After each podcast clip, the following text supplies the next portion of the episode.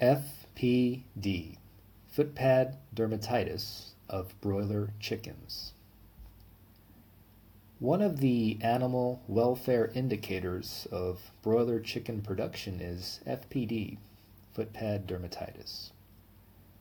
The rate of the FPD incidence indicates the quality of bedding, if there is overcrowding, or if the strain of broiler is appropriate or not. A high rate of FPD has been reported in Japan.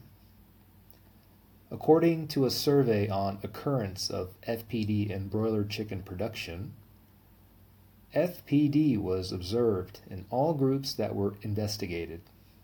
In some groups, every single individual was confirmed to have FPD.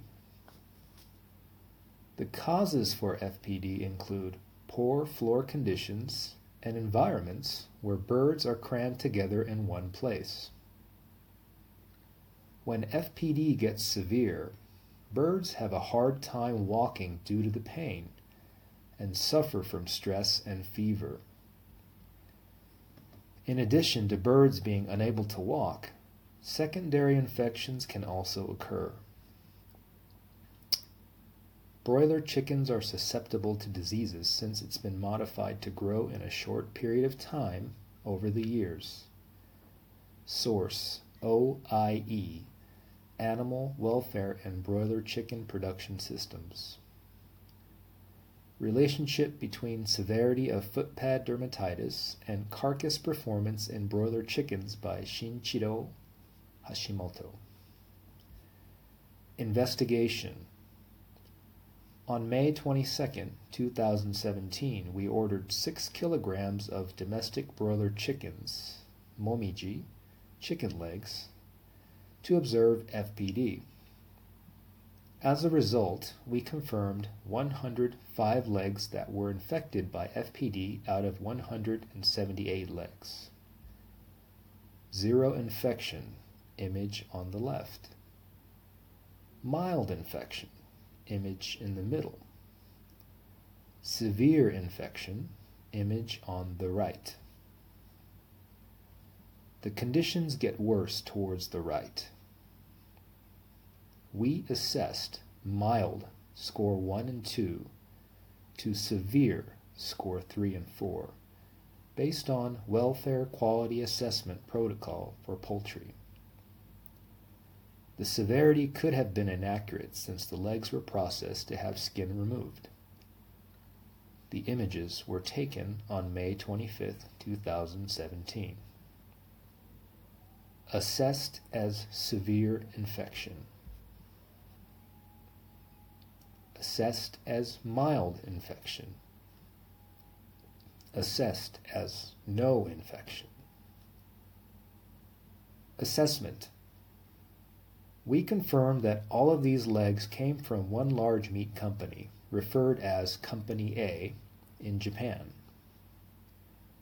Assessment by Global GAP. First of all, let's assess these legs based on Global GAP, which is used to certify agricultural items produced under safe management globally. Under Global GAP certification, it is mandatory to record diseases by checking the feet of birds. It is recommended to keep footpad lesions under 30% as a welfare indicator. In case of Company A, it is 59%, as a 105 out of 178 were confirmed to be infectious. So it is a level where improvement is needed according to global GAP. Poultry Checklist The Global GAP Poultry Standard. In Japan, we have something similar called JGAP, which is a GAP certification for agriculture. However, the only requirement is to check the checklist in terms of animal welfare. In other words, you may obtain certification even if you have had a bad score as long as you keep the checklist. So it is not a good indicator since there are no numbers set to evaluate animal welfare in this system. Assessment by Global Animal Partnerships. Next, let's assess Company A according to Global Animal Partnership standards. Just like Global GAP, Global Animal Partnerships also require monitoring of footpad dermatitis. There are five steps for FPD in animal partnerships, of which each step has the maximum percentage of FPD rate. If it exceeds the max, a company will not be certified. FPD standards by Global Animal Partnerships. Step 1. The FPD rate cannot exceed 20. Step 2. The FPD rate cannot exceed 15. Step 3 through 5.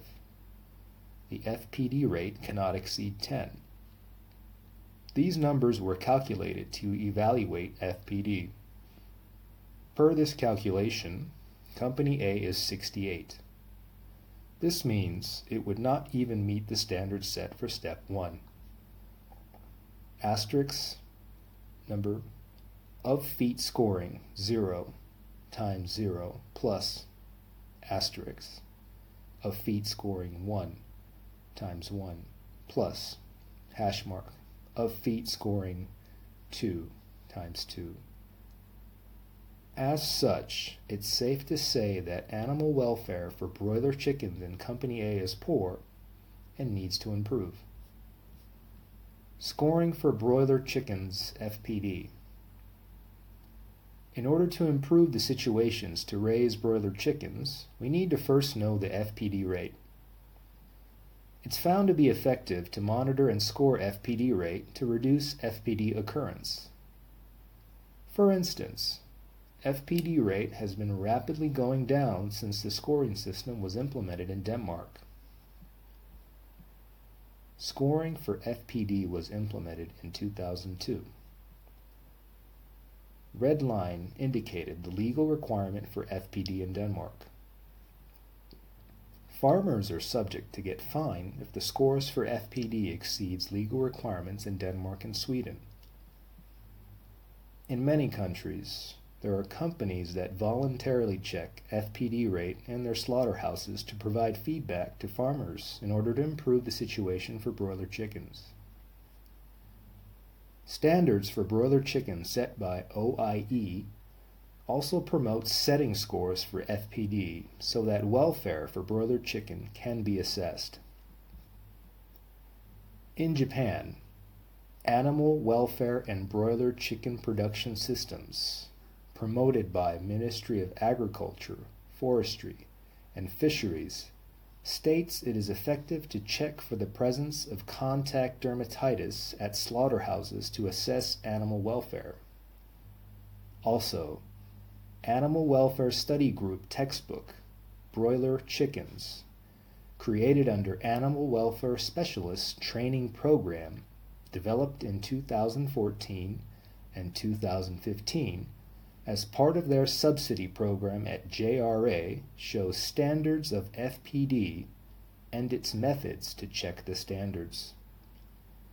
And yet, we are not aware of any examples of the practice taking place in Japan. In a country where slaughtering chicken without stunning is not a problem at all, animal welfare issues for farm animals are way behind.